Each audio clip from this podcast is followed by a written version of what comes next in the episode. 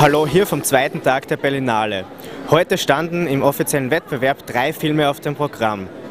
Der erste war am Morgen Wie, ein Film eines portugiesischen Regisseurs, der vom Leben eines afrikanischen Mannes erzählt, der morgens wach wird und realisiert, dass es der letzte Tag seines Lebens ist.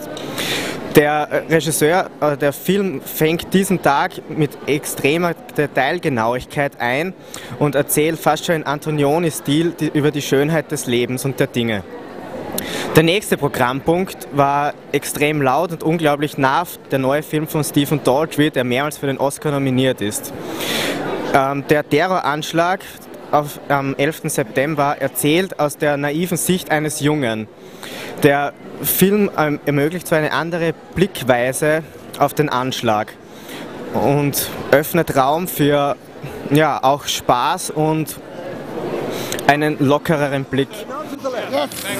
Beginning here, please. Beginning here.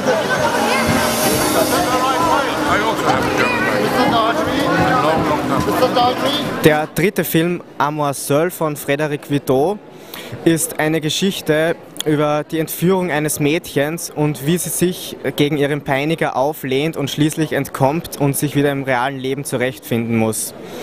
Der Film ist ähm, weder gut noch schlecht, weder langweilig noch spannend. Kurzum, er wird schnell wieder in Vergessenheit geraten. Zum ersten Mal in diesem Jahr auch von mir ein Hallo von der Berlinale. Wir befinden uns gerade vor dem Friedrichstadtpalast, wo wir heute eine neu restaurierte Fassung von Sergei Eisensteins Oktober mit Live-Musikorchester gesehen haben. Äh, es war ein Kino-Event, wie es nur auf der Berlinale zu sehen ist. Wie schon vor zwei Jahren Metropolis wurde es auch dieses Jahr vom Symphonieorchester live begleitet. Es war ein ganz großes Erlebnis und ja, wie hat es dir eigentlich gefallen, Patrick? Ja, es war wirklich einzigartig, vor allem Sergei Eisensteins Film in dieser Fassung zu sehen. Leider als einziger Kritikpunkt HD und nicht Original-Filmmaterial, tut der Sache aber keinen Abbruch. Ähm, es war wirklich eindrucksvoll, den Meister des Schnitts in diesem Kino zu erleben, ähm, wie er die Ereignisse der Oktoberrevolution zehn Jahre später ähm, erneut aufgreift und sie auf seine Art und Weise interpretiert. Ein wenig Kritik ist noch anzubringen und zwar nicht an Eisenstein und seinem Film, sondern an der Berlinale. Wir hatten sogenannte freie Sitzwahl, was nichts anderes bedeutet, als dass wir uns überall im Riesensaal hinsetzen durften, außer in circa 90 Prozent der Sitzplätze, die schon reserviert waren.